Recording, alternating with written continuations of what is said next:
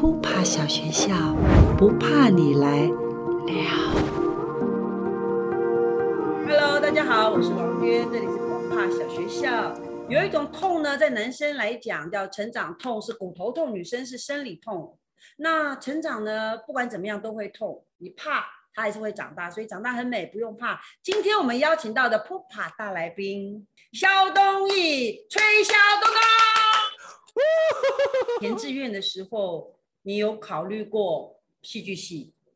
有，我填志愿的时候我考虑过，但最后因为，呃，我的那个就是志愿卡其实是要交给爸妈审核的啦。哦，你们家蛮严格的，就是帮你把关。对对对，他们会会特别注注意，而且我是第一个小孩。哦，所以我爸妈会特别在意说，哦，我到底是这个路到底走的稳不稳？因为他怕后面两个弟弟就 看到哥哥已经先崩毁了，偏离道路了，很难教。现现在算偏离正道了吗？其实我爸妈到后来几年，他们就还蛮放宽心的，因为他他可能有看到我其实对于我的工作是蛮认真看待的。OK，然后其实我也能够。呃，虽然不是说特别好过，但是至少我觉得他们有觉得我在负责我的生活，不会让自己就是因为学戏，然后就整天赖在家里面，就是对啊，就是没戏就待在家里面那种感觉。对啊，其实我是有，因为我自己会喜欢创作，所以其实就算我没有戏，我还是会做很多其他的事情。对啊，所以所以那个你你写作。对，可能写脚本，又或者是对，就是想一些有的没有的这样子，不会让自己闲着，因为闲着对我们来讲，其实也是一种恐慌。对啊，所以所以那时候我觉得爸妈这后来这几年，他们基本上都是其实都是就是放我走啊，只要我有交代好，就是在经济上面可以对自己交代啊，对家里面有一点交代，这样子就可以接受。这样，我觉得一直以来啊，好像是我们会。固定就是从以前到现在，固定每年或一半以上的时间，其实都是在弄自己的，就是豪销自创原创的作品。这件事情对我来讲是一个呃很重要的，不能够放掉的。但是相对来讲，就是说我们各自去参加别的作品的时候，就以个人为单位去作为演员或作为导演的时候，我觉得我们各自能力也都很强，所以我是不会担心说会有就是会有会有什么。真的说啊，我没有你，我就一定自己不能够怎么样。其实这也是不好的循环。我在想，如果见好不做啊，我就不做，这个也是对啊。其实对也不行，总是要对。而且我觉得如果有一些拉锯，对彼此成长是好的。哦，对，因为我觉得哎，东一有一直在做哎，那我是不是也要做一下？不然我看起来好像太废了。那正好我在做哎，那我是不是要多做一点？我会觉我觉得是一个良性竞争的状态，在在合作的，对啊，对。那你你怎么找到你的那张脸？我是说韦解峰那张脸。呃，我也我也不晓得，我好像是因为那个，其实我扮成那张脸是已经大概三三三年多前的事情了。好有趣第一次，第一次。然后我那时候好像是刚好看到那个呃匿名者的新闻吧。然后他们就是我那时候稍微看了一下，就是他们好像是一群就是以就是伸张正义为己任的，对，可能有点有点偏激，可是他们就是这样子的一群团体，啊，他们都会戴一个面具嘛，就是一个匿名者的那个 V 怪客的那个时候电影的面具这样，啊，我觉得这个形象很有趣，啊，当时我就只是因为刚好呃我们团第一次通过了那个国议哎国议会的补助，然后就想刚讲文件会吧。不会吧？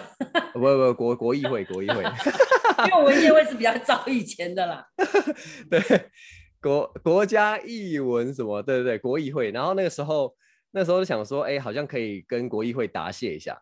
但是我想说，匿名者这个形象，感觉是可以用一个反的角度，就是好像我要攻击他们，你们每次都让一这不公不义啊，每次在分配这些译文的补助的时候，都给一些大团之类的，用这个角度出发，然后最后发现，哎。原来今天是我搞错了，因为是你们今天有给豪笑排演这样。我那时候的一 个简单的想法就是这样，好像做一个反串的表演，对啊，所以就是第一次开始用这张脸，就是那个时候开始。对，可是因为我那个时候并我我我们那个时候其实已经有意识到说网络的呃发展其实对很多年吗？差不多月末。对对对，那时候那个网红或是说网络的作品的这种传播，我们已经见识到它的厉害了。因为我们可能演一出戏，我们要演好几次才会有到上千上万人看过。可是网络就是你这样发出去，可能一下子就好几万人看到。所以我们那时候就有意识的，就是其实会想要，如果有任何的 idea，就会尽量朝呃影片的方向发展，至少是一个宣传这样子，就算没有实际的利益，但对于团的宣传是有效的。对啊，所以那个时候才会才会想说，哦，就是拍影片，然后才有这个契机这样。可是因为我那时候并没有 完全的设定说，哦，我可以就是变成一个好像 KOL 或是网红，其实没有。所以我那时候就是高兴的时候想到才拍。然后，然后开始成为你的一一系列，对不对？还根本还没有这样的想法，还没有，还没有。对，因为我那时候还是就是等于说一忙起来，可能有别的舞台剧的案子，我就去忙舞台剧，我就没有再管这个。偶尔突然间有一些我觉得好像很值得讲的话，我就会可能会再把这个它出现。对对对对对，它算是隐藏在你身体里面的某一个叛逆或者是正义之声吗？我觉得我是，我觉得是哎，因为其实我觉得我家算是蛮传统的，呃，然后我也就是我也是大哥，所以我很多传统的观念或者是一些压力，其实都会放在大哥身上。嗯，所以我觉得因为这件事情，其实让我对很多事情都是有一种压抑的。其实我有反叛的心理，我会觉得为什么要这样？可是我就会觉得，为什么是我？为什么是我？对，为什么是我？但是我就会觉得，好像又为了为了我的弟弟，或者为了为了家庭，或者为了呃可能肖家的形象，这种很传统的想法，我就会把很多东西压下来，一直到一直到我自己觉得我自己最明显的开始，就是把这些东西释放，就是到离家之后，就大学之后。你什么时候意识到你把这一份感受借由角色？传达出去。我觉得我自己觉得一开始的时候，哎，真的，一开始的时候是没有什么，没有什么意识的。我好像是真的是，呃，好像是演，尤其是演喜剧，演喜剧开始，可能跟建豪开始做好笑扮演之后开始，因为喜剧很多喜剧的角色，他是就是特别的，怎么讲？他是特特别放肆的吧？他是特别。恣意妄为的，或是特别可以不讲道理的，打破别人的规矩的，对对对对，没错没错，我就是要打破现有的大家认为的规则，对。啊，然后让人让看的人会有一种反应，不管是开心也好，难受也好，坐不住也好，对，啊，这这有有一种说法就叫给小呢。对 我恶作剧，我常常演的跟建豪搭的角色，其实这是蛮野小的。对啊，我就觉得这个打破的感觉，就会让我觉得是，哎，我好像觉得在这里面我可以得到一种抒发，蛮舒服。因为有时候可能演一些比较，我不知道怎么讲，很正剧，可能演海鸥或是演什么。你有时候其实不见得是抒发，你有时候反而可能多了一个角色的压力在你身上。有时候那个角色在当下一些张力很大的那些表演啊，其实我觉得也反映出表演者本身的那个挣扎。因为我如果这个再不成功，我可能之后就不见得能够再表演了，所以会把所有的东西款款回家了。对啊，所以就会可能一时间，我可能下意识的会想把所有的东西。最能量最大的东西全部丢出去，我觉得有可能有这个背后的意，对，嗯嗯嗯，对啊。当下不会，我知道了。表演的当下你不会这样去判断，可是有的时候是回回头去看，那那是礼物哎。对啊，我觉得。你把你的能量推到满，对不对？因为因为几乎所有人看到的都只是你被看见了，嗯嗯嗯嗯的那个瞬间，或者是被报道，然后接下来都是好多邀约。可是他却不知道你的内在其实是在一个很大的地震当中。对啊，哦，跟娟姐聊天实在是太棒了，果然是果然是最厉害的表演者，都能够就是察觉到就是其他表演者的很细微的心理变化。哦，那因为你刚才有分享说你怎么去借由一个角色创创造穿越你自己的那个低谷，我觉得这件事情对很多朋友是会有帮助的。嗯，就我我们会因为疫情都困在所谓的演出都取消，嗯，然后好像腿都被拆掉了，对不对？因为没有动力，我我怎么往前都没有走动的感觉，因为不不知道怎么努力，因为不知道怎么办。即使你们很努力的做网络的拍片，没有 income，对对对，会觉得没力嘛？就是说到底那个那个点赞或者点阅率又怎么样？跟你有什么关系？如此的娱乐大众又如何？对，这是前提嘛，对不对？可是如果你不做呢？对啊，连这个都没有。我觉得我是骄傲的人，而且我有一段时间，呃，年轻的时候，可能三十岁以前，三十岁之前，我还蛮，我还我觉得我有可能有一些经历或什么会让我自己觉得有点膨胀，所以有时候在跟他合作的时候，其实因为我觉得其实很多表演者啦，我自己也觉得我是那一类，就是说是蛮以自我为中心的，会觉得我想到的东西是对的，我的呃我的想法是对的。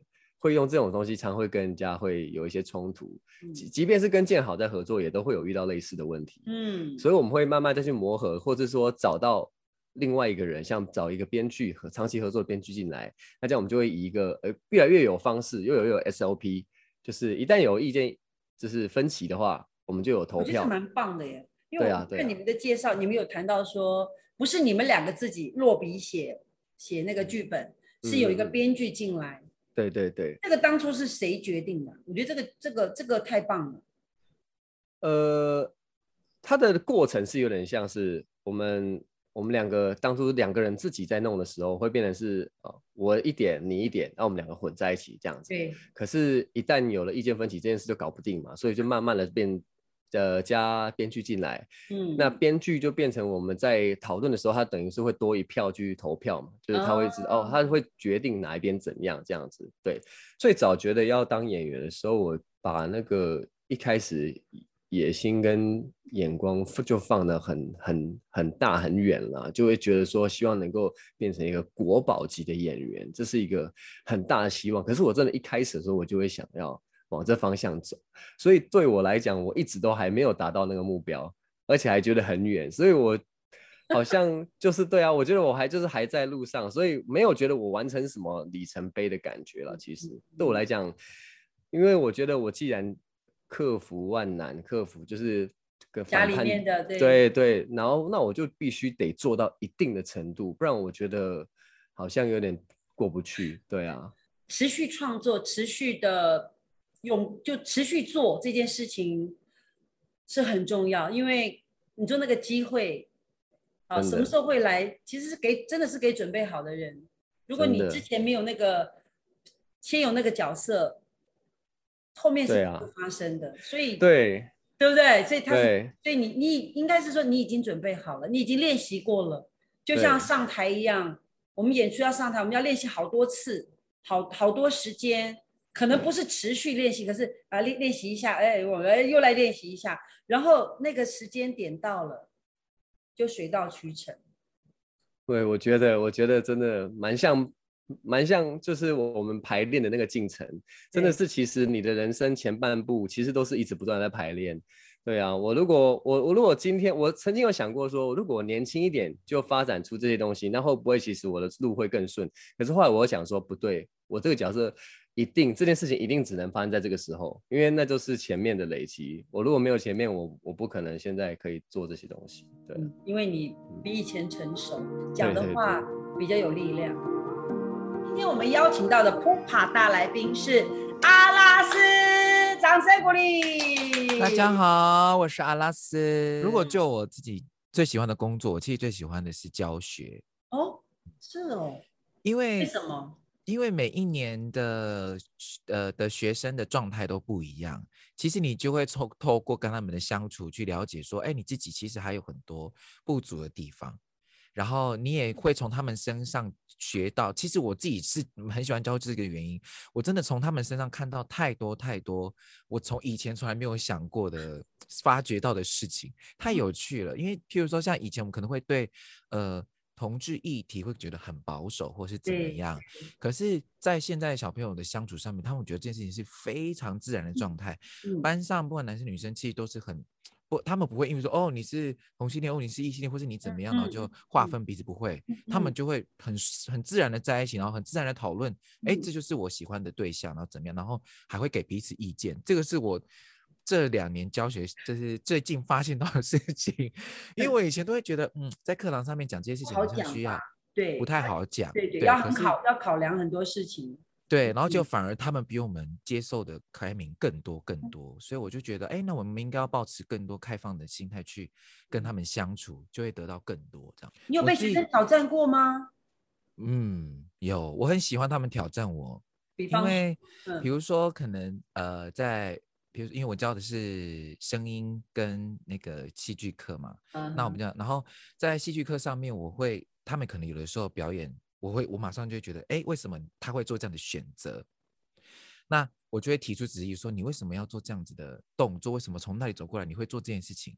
我脑袋其实就会先预设一个答案，因为按照整个剧本的流程，就是这个是通病，就会这样。因为我们受过训练，对，训练就是会这样，自己就会赶快设计好这样。可是他们就会说，没有，我的我的人生就是没有遇过这样的事情。然后或者是他就会说，我有遇过这样的事，可是我当下的选择是这样，所以我觉得这样子是最舒服的。OK，对。然后我就说，哦，那你当下会做这样的选择的原因是什么？然后他就会讲出来。他讲出来，我就哎，我觉得我被说服了，这个答案好像也很合理。好，那我们就这样走下去。嗯，对。所以他们呃，其实我觉得这个我很喜欢他们丢问题把我问倒，或者是上美就是上一些理论美学课一直狂丢问题。给我这样子，然后我如果被问到的话，其实我会很开心。然后我觉得这样也会促促使我们之间有进步之外，也会很融洽。说，哎，老师也有不懂的地方，所以老师也要进步。那你们也有不懂的地方，你们也知道老师被问成这样子了，那你们好像也 应该要 要跟对你不要觉得说打败老师好像怎么样，对，就觉得赢了什么的这样。没有没有，就是他们自己也会觉得，哦，那我下一次就有那，对他们就会 觉得下一次那我要怎么样问倒你？那你什么时候发现？你喜欢表演这件事，因为很多的很多的呃呃原名的朋友或孩子，他们不见得有机会可以，就是呃表表演这件事情是他们就是你们血液里面是不是天生有的？但不一定都会从事这个工作啊。嗯嗯，其实很多人都会说，哎，原住民的这个表演的天分好像很好，这样。嗯。呃，我自己的感受是这样子，因为我的爸妈或是我的成长环境，因为我是纯的嘛，纯的卢凯族，很纯哦，啊，哇嘎，没有套过，嘿，没有套，我套醉哦，老师喜欢，老师喜欢喝哇嘎，嗯，我套醉哦，哎，对啊，就是因为从小怎么讲，在卢凯族的文化里面，很多都是用。唱歌这件事情来抒发自己的情绪，因为像我听我爸妈他们讲说，他们以前呢去就是找女朋友，他们都讲找女朋友、找男朋友啦，就是要交往，就是要认识的时候，他们都是用情歌对唱的方式，好优雅哦，好浪漫哦，好浪漫哦。对，所以这些这种东西就是出现在我生活当中，它是一个很自然的状态。所以你要怎么样去表达你的的感情？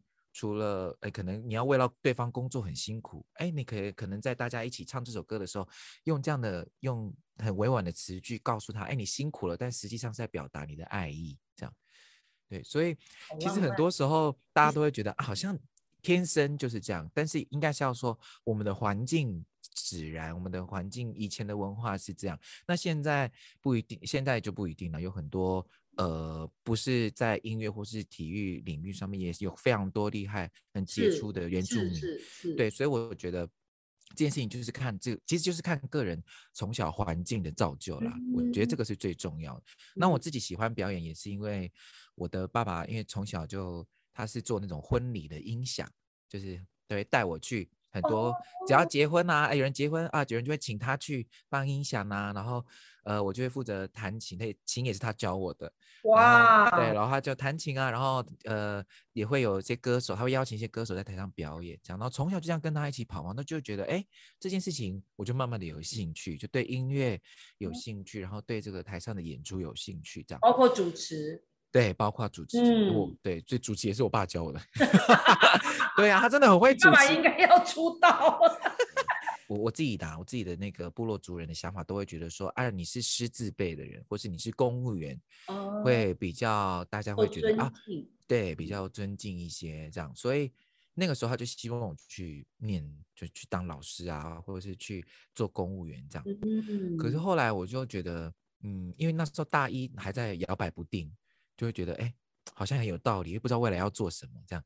结果念到大二的时候就发现，哎，完全你知道粘住，粘在舞台黑胶地板上，死都不敢离开，扒着黑胶地板这样子，哈，怎么样都走不了。然后我爸就说：“好吧，那你就念吧。”好，那后来念念了之后，到后来有机会，呃，可以到台北来工作。那其实我到台北来工作也是先到电视台去做幕后的工作。圆明台吗？对，在圆明台，在圆明台工作。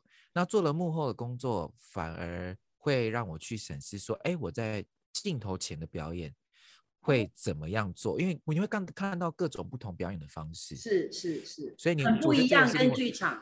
对，又不一样，镜头的表演，然后电影、电视的表演又更不一样。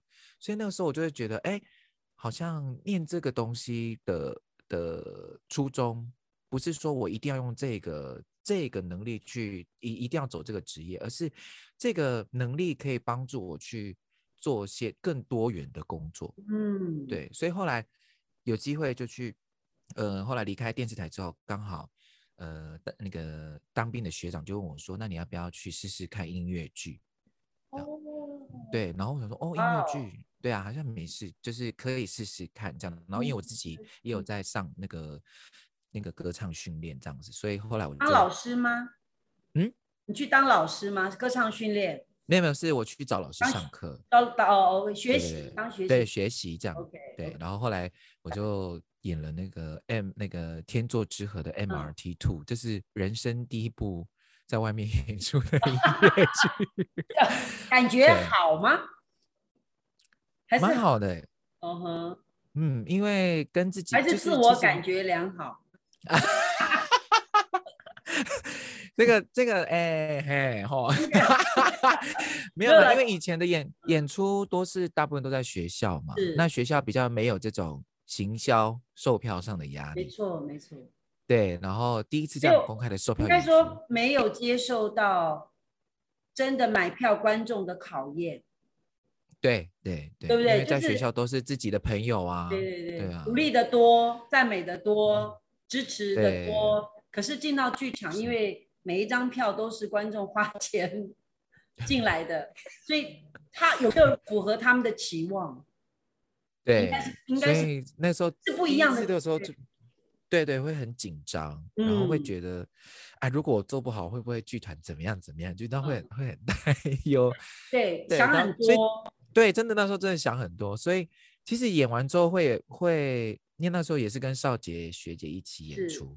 但我觉得邵杰因那时候已经在剧场做了很多作品，所以那时候他也给我很多的鼓励。那时候他就一直提醒我说：“你就不要担，你你这些事情你不要担心，你唯一要做的事情就是你要跟这个角色好好的相处，你一定要相信他在台上带给你的所有的状态。”嗯那他就一直提醒我专心的注意这件事情。哦，我觉得嗯好，这的确是身为演员该做的功课，没错，这样。所以后来我就我就释怀了，这样子就后面就慢慢的比较能够适应这样的状态，然后放比较享受，对不对？因为你开始对自己在舞台上更自在、更悠悠游自在之后，你就会放手，观众去自自在的去享受你给的东西。是，是，我觉得这是我自己年轻的时候也会会很在意，说，哎，观众为什么是这个反应？其实要很，其实要很感谢大学的时候博森老师的提醒，嗯，因为大学那时候我们刚好部落遭遇到那个呃莫拉克风灾，所以我们的部落有一部分就呃应该是说现在已经是灭村的状态，就是已经回不去学不去原来的部落，嗯嗯，然后那个时候我看到我的部我的家已经被埋的时候，我的心里的感觉是很。不知道怎么说，说不出来这样。然后，但是我还是要回，就是那时候学校刚开学嘛。那第一堂课，博博生老师就问我们说：“你们暑假经历了什么事情？”然后我就把这件事情说了出来。然后博生老师就说：“你都没有任何，你的感觉上好像这件事情跟你很疏离。为什么你没有关心你自己的家里的事？虽然那个是老家，我们很少回去，没有错，但是。”你你你你，他说他对我的冷漠是很讶异的，嗯，怎么你那时候才意识到这件事是吧？我那时候就觉得被点到了，对我那时候好像是觉得说，我呃我有这么冷漠吗？应该是我有，但呃我有那样子的感动，可是我不知道该怎么表达，然后要用什么方式表达会更好。对，然后后来我仔细想一想，我觉得用语言上面用中文说出来的时候，好像不是很好，因为有一次就是我们就有回到那个被埋的那个部落去，是，然后所有的长辈们回到那个部落的时候，就是用就是有一个我们有一个很特殊的歌谣，就是哭哭在哀哭的时候唱的歌，我起鸡毛皮。对对，这是在 对在哀哭的时候唱的歌，然后那个老人家们对，然后老人家一到的时候就一直哭，然后就用主语说啊，我们的家，我现在讲也想哭，啊，我们的家怎么没有对没有了？然后原本这里是什么什么，这边我的天然后什么样就我觉得就那个那个时候表达出来说，哇，他们真的对这个土地的喜爱，反而是用那样的语言表达的时候会更贴切，然后更更有力量。所以那个时候我就觉觉得，嗯，好像要好好的正视这件事情。是是。所以我到圆明台工作的时候，也有一个制作人这样问我，那时候就自我介绍，我就讲我的汉名，这样我就说是谁谁谁这样。然后制作人就说：“这不是你的名字啊，你不是卢凯族的。”我说：“对啊。”他说：“那你的名字是什么？”嗯。然后我就说：“我就再讲一次汉名。”他说：“不是。”嗯。他说：“你到底叫什么名字？”好可爱哦。对，他就一直问，然后我就说：“后来我就把族语名字讲出来，说：对，这个就是你的名字。然后你在这个族群电视台，你就是要做这件事情，要关心你自己的族群，这样。”今天我们 Pupa 带来宾邀请到的是人类图的好朋友、老师、重要人士 Joyce。大家好，大家好。我女儿已经十六岁了，是在她九个月大的时候我差不多接触。什么样的缘分呢？大概就是那个时候，我是呃全职妈妈带我的。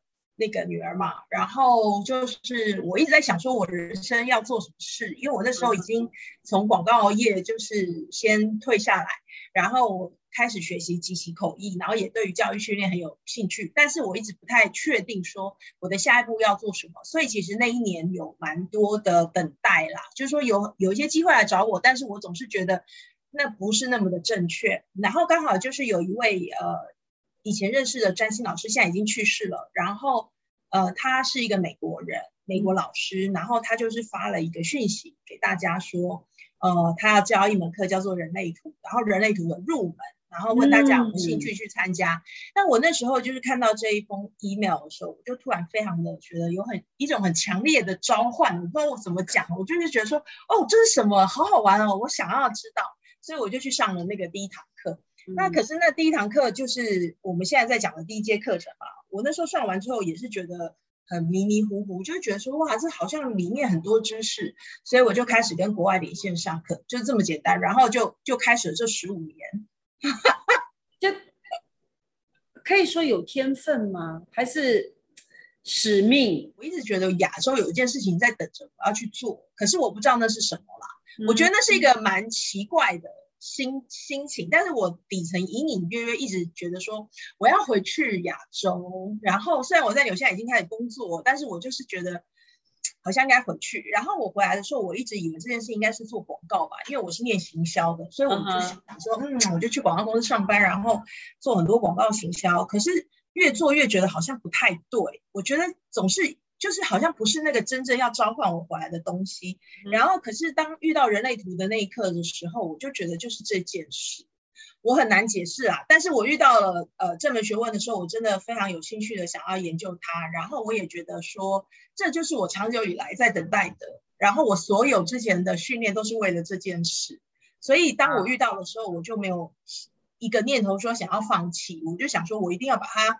走到底，我要把它学会，然后我还要把它翻成中文，就是让更多人可以学会，就是很单纯的是一个，就是一个这样子的信念吧。所以我常常会觉得说，哦，是人类图找上了我，啊，就是我其实也不知道有这件事啊。然后，但是，所以你在之前，你之前没有听过人类图，对不对？没有，没有，完全不知道是什么。然后，而且其实我也，我也。对占星没有很认真的学习，也没有去学紫微斗数，就是我所有这些神秘学的东西都没有涉略。我完全就是一个很喜欢做广告行销的人而已，然后就觉得有很多新的点子很好玩。OK，那然后我也很喜欢教育训练，所以以前我一开始涉猎的会是体验式课程，因为我觉得呃在体验式课程里头，大家可以了解自己真的很有趣。但是在体验式课程里面有一件事情我比较难穿越了，因为我是一个比较理性的人，所以其实有很多情感的抒发啊，或者是就是单纯去体验就好这件事情，我觉得在我的大脑里头会有很多的辩论或很多的杂音啦。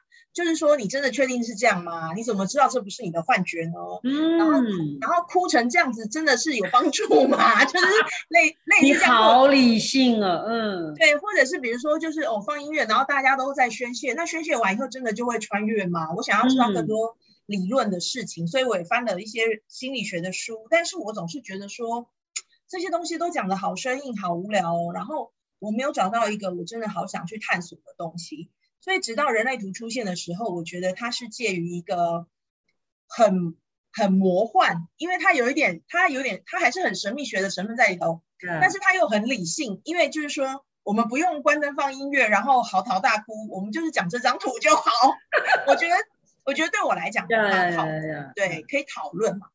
其实，在人类图里面有一个概念，我想提出来跟大家分享。我那时候看到那个概念的时候很感动啊，就是祖师也说，他就说。其实每一个孩子啊的诞生都是妈妈跟爸爸的梦，就是是妈妈的梦。哦，就是说，举例他在那个时期，他很想达到一个什么事，然后他在这个时候生了这个小孩，这小孩的设计其实就是他的梦。他这辈子没有办法用那样的方式做，但是他希望孩子这个孩子是有这样的可行性，然后这个孩子就是带着这个跟妈妈的，就是现在很不一样，因为是梦嘛，梦就是现在做不到嘛。所以其实这个孩子长大之后呢，如果你让他长成他的样子，你会在他身上学到很多。你会学到说，哦，生命真的有这个可能性，是在我的孩子身上让我看见的。哇，这个所以其实对，所以其实我觉得我爸爸的心愿就是当作家。写回忆录，然后他每次写就叫我妈妈改，我妈妈就说这段不行，这段不行，就是，然后他们两个就会就会不开心。可是我爸爸就是觉得他想他。他以前把所有文学的喜好都放在写情书给我妈妈了。哦，OK，对，所以他的梦想是对，就是要成为作家。可是当我说我要成为作家的时候，他的恐惧就出现了。他就是为什么他当初没有办法成为作家？因为他会觉得养不活自己啊。所以当我这样跟他说的时候，他就说这样子是不行的，你不可以这样。好，结果后来我就瞒着他们，就是我我尽量就是符合他们的期待。我去念商，但是我希望是跟文字创意有关。然后我后来沿路的，就是乱转弯，乱转弯，转到最后，我也开始写书，然后开始做人类图上课。其实我刚开始学的时候，我爸爸其实并不知道我在做这些事，因为那时候我已经嫁人了哦。爸爸不知道你从事这个，也是教学，是老师啊，穿的漂亮。开始研究有冷气，有冷气，然后也有也有 income 这样子啊，对，很好。就是一开始在跟国外连线上课，还没有开始教学或者是做任何解读的时候，其实他们根本不知道，我也没有跟他们讲，因为我就是默默在研究嘛。是，然后等到我真的开始上课开课的时候，呃，第二第二堂课，我爸爸我有邀请我爸爸来上我的课，嗯，然后我爸爸跟我妈妈就来上课，然后他们就问我说。他们有付钱吗？我说有啊，他们有付学费。然后我爸爸说：“天哪，这些人竟然会付钱来听你讲这些。”然后他的结论就是现在的人好闲哦。然后我就我就大笑，因为我爸爸就说：“真的有人会来听这些听你讲吗？”然后我就说有啊。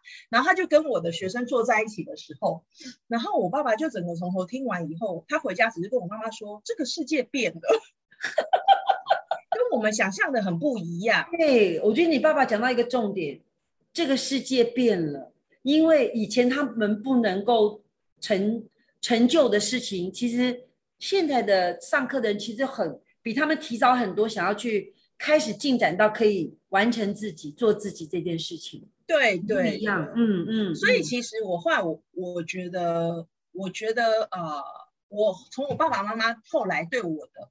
他们的看法就是说，他们说哦，原来所以你写东西还是有人看的，所以这件事情是可行的。